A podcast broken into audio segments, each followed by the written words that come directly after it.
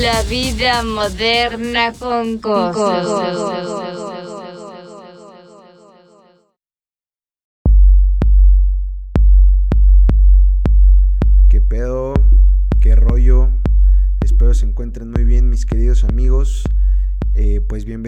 Una vez más a La Vida Moderna con Kosu, su podcast favorito. Ya tenía un rato, eh, como dos semanas, un poquito más creo, que no subía un episodio nuevo, pero se atravesaron cosas importantes. Una de ellas es mi depresión post ruptura amorosa. Y la segunda, no menos importante, pues la famosísima y siempre bien recibida Semana Santa. Entonces tenía planeados unos episodios con algunos personajes por ahí, pero pues se atravesaron estas cosas y he tenido cero creatividad. Y pues estuve fuera la Semana Santa, no me llevé mi compu, no me llevé mi micrófono. Pero bueno, aquí estamos, aquí estamos de, de vuelta con un episodio más. Y para el episodio de esta semana eh, tengo varias cosas que platicar. Eh, desde hace ya varias semanas que estoy atravesando esta ruptura que menciono, he visto bastantes películas, bastantes cosas, y llegué a la conclusión de que hemos visto un chingo de películas, pero neta un chingo de películas que no tienen ni un gramo de sentido, así ni tantito sentido. Yo no sé, las hemos visto, las hemos disfrutado, eh, no sé, muchas cosas. Entonces de ahí viene la idea de hacer este episodio, de hablar de películas que no tienen nada de sentido. Eh, voy a hablar de dos, dos en especial que me aventé. Las dos son eh, universos cinematográficos, tienen este, sus películas ahí. Una de ellas fue sumamente exitosa, realmente fue muy, muy exitosa en la década de los principios de los 2000, bueno, más bien eh, finales de los 2000, del 2002 al 2010, y la otra es una película noventera bastante mamona, que no tenía ni idea, lo estoy investigando en Google para no hablar pendejadas. Estoy investigando en Google que realmente la primera entrega fue una película muy exitosa bastante exitosa. Les estoy hablando de Liberen a Willy, Free Willy, como es su, su, nombre original, su nombre en inglés. Y entonces eh, la vi, la vi hace poco. Y realmente al terminar de ver la película, más bien como conforme fue avanzando la película, es de que, güey, no mames, o sea, ¿qué pedo? Neta, o sea, esto no tiene nada de sentido. Es súper ridículo. Y, o sea, digo, desde, desde, el, tema central, desde, o sea, desde la trama central, nos habla de un niño que tiene una amiga orca con la cual platica cosas y se entiende con la orca.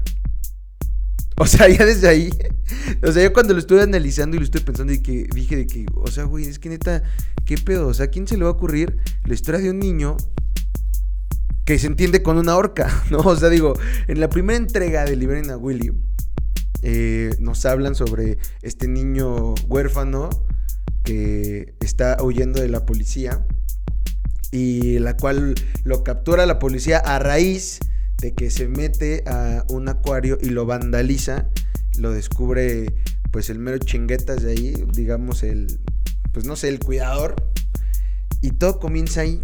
Entonces, a manera de castigo, lo ponen a, limpiar lo que vandalizó, que hizo unos grafitis horribles, por cierto. bueno, ni grafitis, unas rayas ahí nada más. Y a raíz de eso empieza a ir a este acuario en el que está esta orca en cautiverio Willy, que su verdadero nombre era Keiko y que casualmente estaba en el estanque de Six Flags. Bueno, en los 90 le llamaban Reino Aventura y entonces a partir de ahí el niño se empieza a ser amigo de la ballena.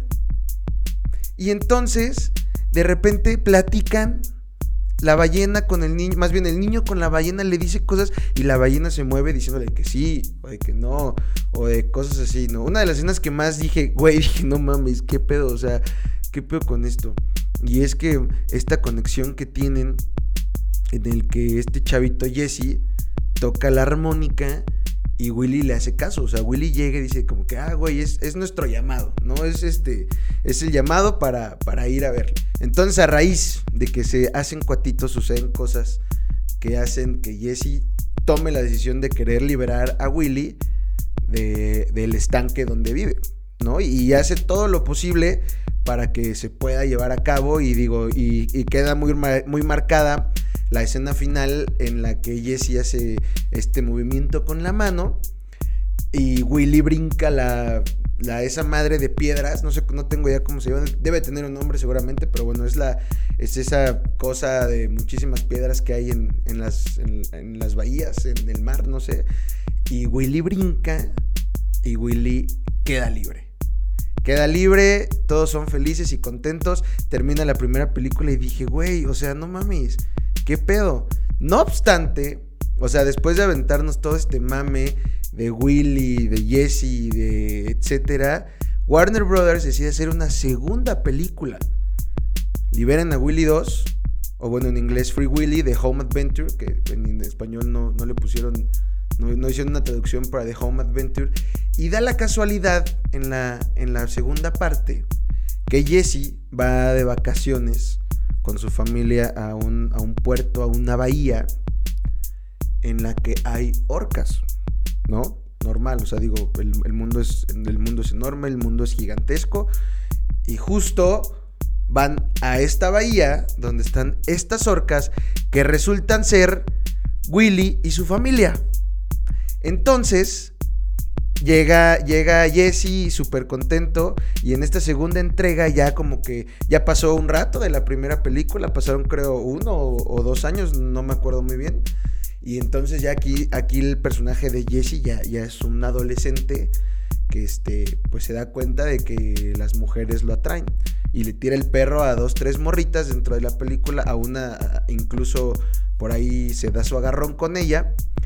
Y todo a raíz de que, de que esta chavita que se agarró, pues se da cuenta de que este güey tiene una conexión muy cabrona, ¿no? Con, con, con las orcas, en, con Willy en específico. Pero bueno, vamos a hablar del primer, más bien del reencuentro entre Jesse y Willy.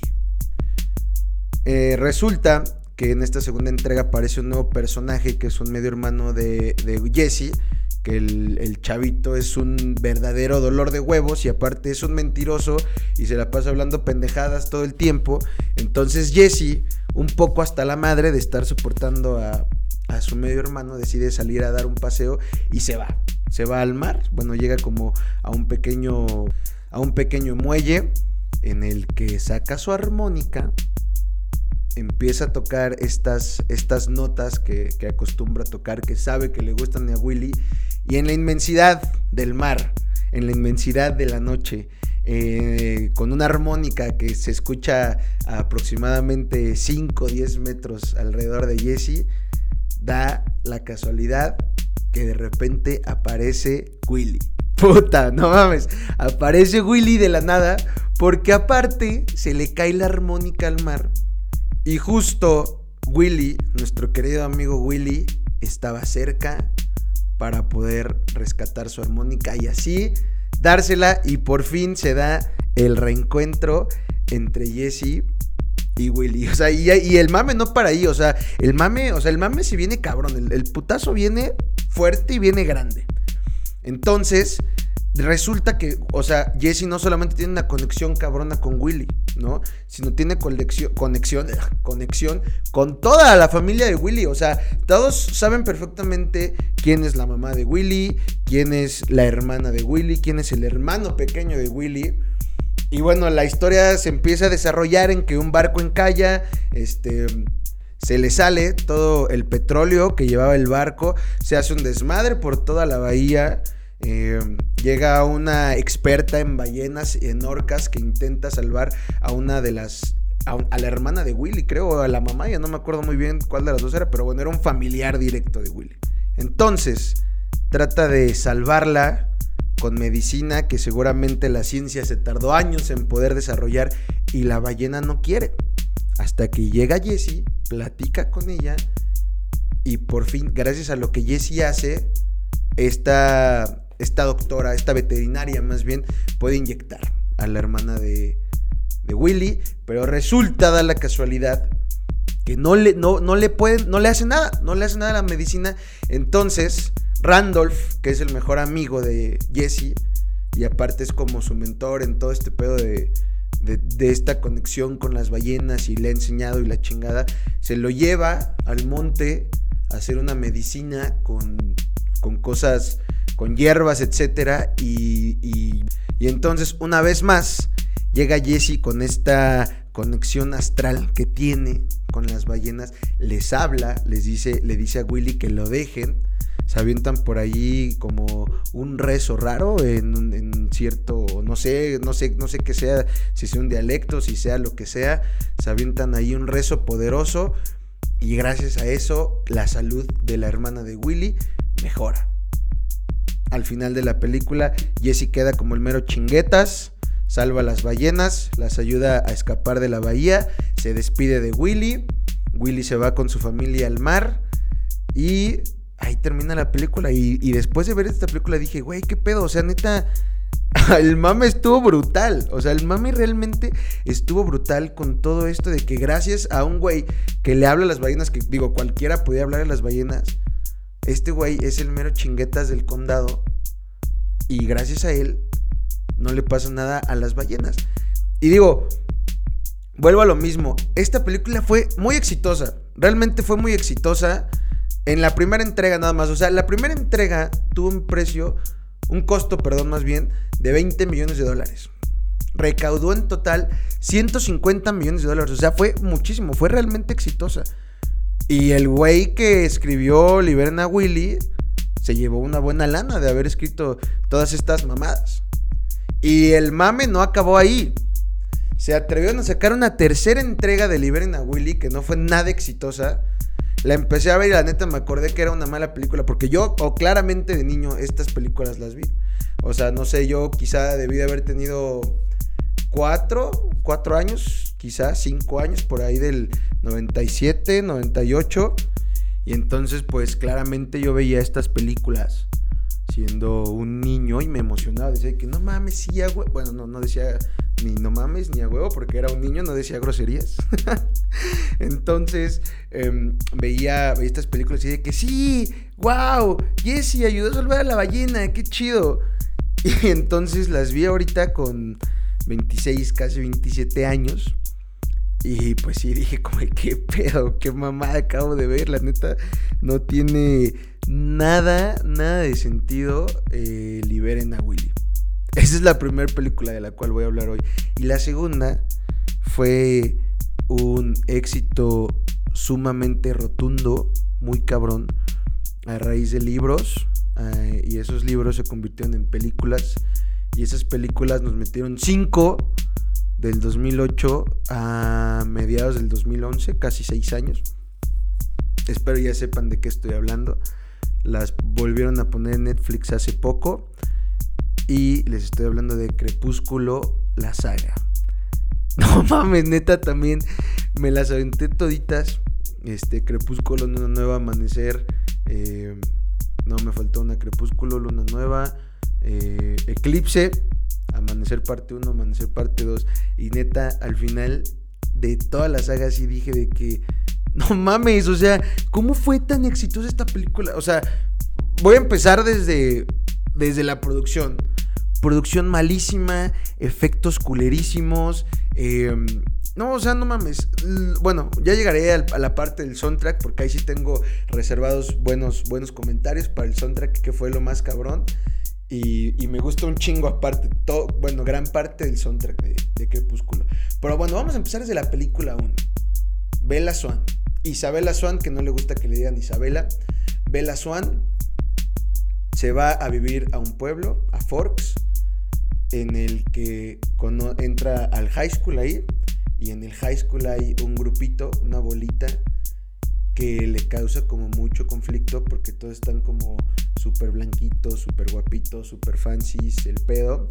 Entonces, a partir de ahí, Bella tiene, empieza a tener como cierta fascinación por este güey, por el más guapito de, ellos, ¿no? Edward. Y entonces Edward se avienta unas escenas que de hecho fueron tendencia en TikTok hace poco, esta donde Bella entra al salón y le avienta todo, el, todo su olor a, a Edward y Edward se pone así como de como si estuviera oliendo algo muy cabrón y Bella piensa que ella huele feo e incluso se agarra el pelo y diciendo que puta huelo culerísimo, ¿no? Y, y a partir de ahí Bella, y Edward se empiezan a hacer cuatitos, jijiji, hasta que se dan cuenta de que, pues, están enamorados, ¿no? O así. Era un pedo así, más o menos. Y junto con esto está el otro güey que está enamorado de Bella desde morritos, que es el Jacob, el Taylor Lautner, que ya está gordo y antes estaba mamado.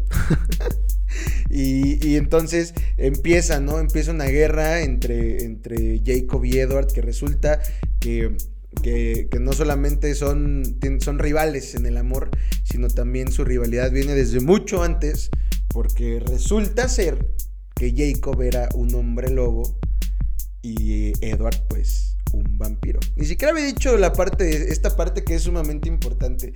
O sea, los, los, los guapitos, el grupito de guapitos bien vestidos, con carrazos y muy blanquitos, muy guapitos ellos, resulta que son vampiros y que, y que llevan un rato ahí viviendo en Forks y da la casualidad que nadie, o sea, nadie en todo el pendejo pueblo se había dado cuenta de que estos güeyes eran vampiros más que Vela, que llega de vivir de, de Arizona, creo, de Phoenix o una más así, bueno, me acuerdo bien que era Arizona. Vela llega, llega, llega a vivir ahí de Arizona y ella, conforme a sus investigaciones en Google y conforme a lo que ve y, y así, se da cuenta de que Edward es un vampiro. Verga, verga neta.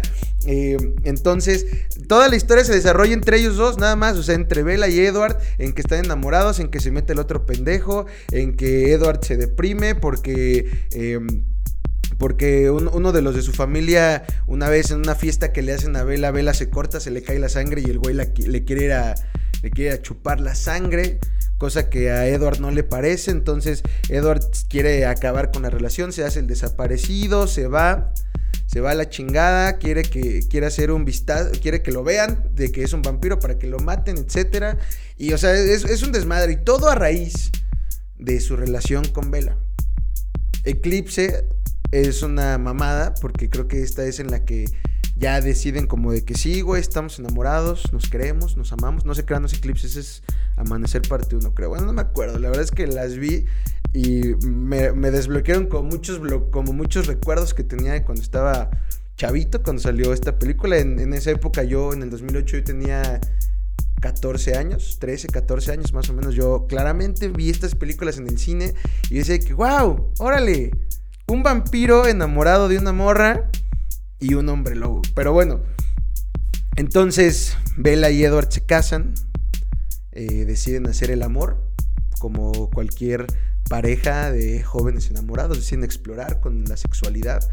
Pero pues yo creo que sí fue como complicado porque este Edward tenía mucha fuerza al momento de, de tener las relaciones.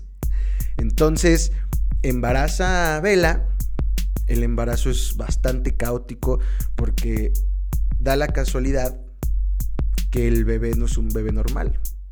Entonces, si normalmente los bebés se tardan nueve meses en llegar a, en llegar a, estar como perfectos para ya poder nacer, pues este bebé creo que se avienta semanas o poquitos meses de crecimiento y destruye a Vela por completo. Entonces se pone muy caótico todo el pedo del embarazo y así, hasta que un día no puede más, tienen que sacarle al bebé sí o sí, pero para esto el cuerpo de Bella está puteadísimo, da a luz de la bebé Renesme y entonces deciden convertir a Bella en un vampiro. De momento no jala el veneno de vampiro en Vela hasta que por fin, gracias a Dios, bueno, más bien no, no, gracias a Dios, porque se supone que los vampiros tienen pedos con, Diosito. Eh, bueno, gracias a lo que sea, el veneno del vampiro entra en vela y se convierte en un vampiro. el vampiro más fuerte de- del clan de los Cullen. Entonces, a partir de ahí, ya la cuarta película, sí, ya, la, la- perdón, la última película, la quinta, Amanecer parte 2, sí, sí es el mame más cabrón y más rotundo de, de toda la saga Crepúsculo. O sea, me estoy, así hasta me estoy, me estoy la frente de que neta sí dije, güey, qué cringe tan cabrón todo este pedo. Em, como les mencioné, la bebé, la bebé que nace de Vela no es un, no es un bebé normal, porque se desarrolla rapidísimo, o sea, así de que en semanas comienza a hacerse, comienza a crecer, ya de repente ya es un niño de un, un- niño de un año, luego ya aparece como de dos, de tres, no sé hasta qué edad haya llegado en ese momento, pero aparte le hacen un, un este, un, un, un arreglo digital muy cabrón a, a- a la bebé, o sea, desde, para que se parezca a, a esta niñita. Y de, de ver- de verdad es muy feo, o sea, es, es muy feo el diseño que le hacen, o sea, se ve muy, muy culero, como, como si fuera plástico, como si fuera plastilina, o sea, neta, un pedo muy, muy de la chingada. Hasta que, bueno, alguien se da cuenta de que los Colen tuvieron a este bebé y tienen miedo de que sea un niño inmortal, o no me acuerdo cómo se llamaba. Y, resulta ser que estos niños estaban dementes y, y hacían cosas que estaban prohibidas y así de que se, era tanta su hambre que acababan con tribus enteras. Y va por ahí una vieja chismosa que cabe mencionar es la hija de...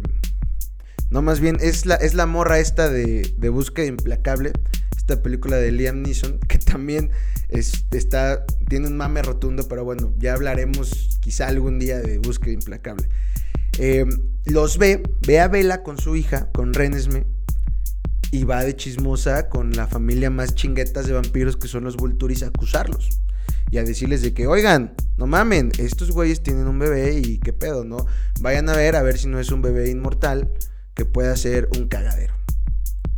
Entonces, eh, los Vulturis, que son unos güeyes súper oscuros con sus capitas negras y así con tonos rojos, muy mamones, acá muy pinches chingones, no sé, llegan, tienen una reunión con los Colen, pero para esto los Colen deciden no ir, no ir, este, no ir solos a esta reunión, se juntan, juntan a sus cuatitos vampiros por si en caso de que haya chingadazos, le salten todos contra los Vulturis e incluso hay una alianza entre vampiros y hombres lobo que se supone que llevaban toda la puta vida peleados y se hacen cuates y les tiran el paro. O sea, los, los, lo- los hombres lobo están dispuestos a aventarse el tiro porque Jacob está eternamente enamorado de Bella y le vale madre eh, romper con ciertos eh, con ciertas cosas que llevaban siendo siglos.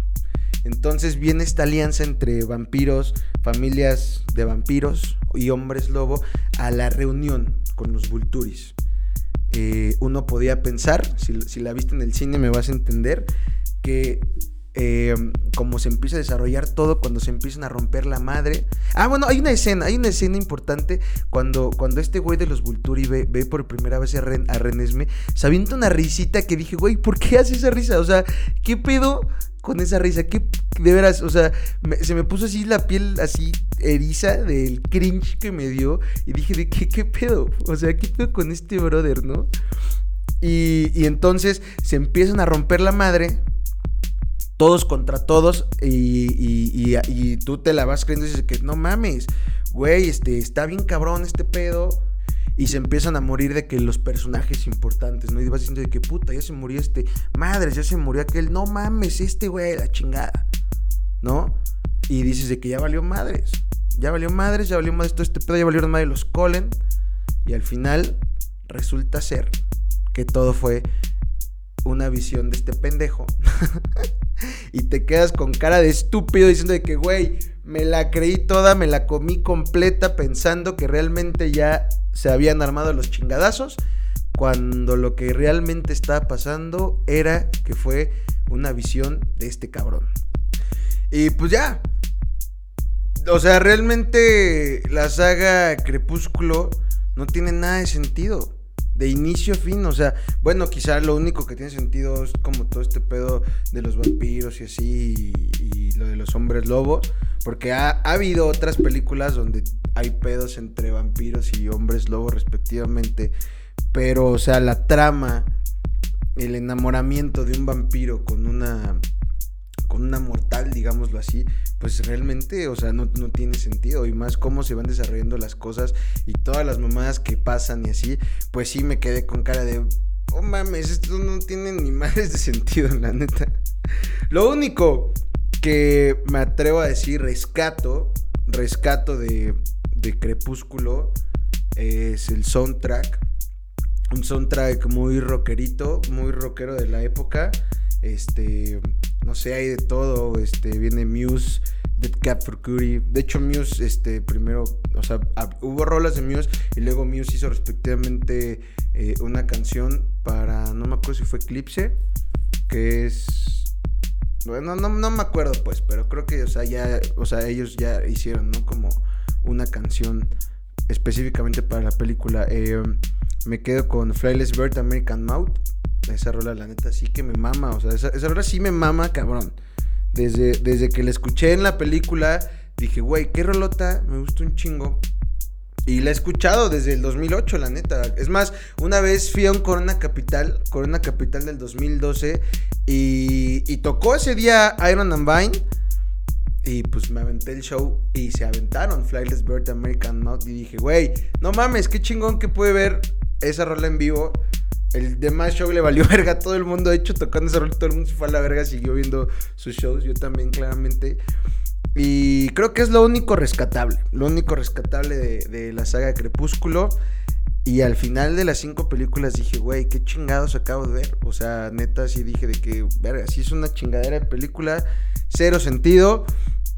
Y gracias a todo esto que he hablado, llegué a la conclusión de que, no mames, hemos visto un chingo de películas que no tienen sentido, nos venden pura mierda y la vemos. O sea, no es crítica ni es nada. A fin de cuentas, todo es ficción y así. No sé, otra película sin sentido que me aventé fue eh, una pareja de idiotas, Dumb and Dumber, por su nombre en inglés.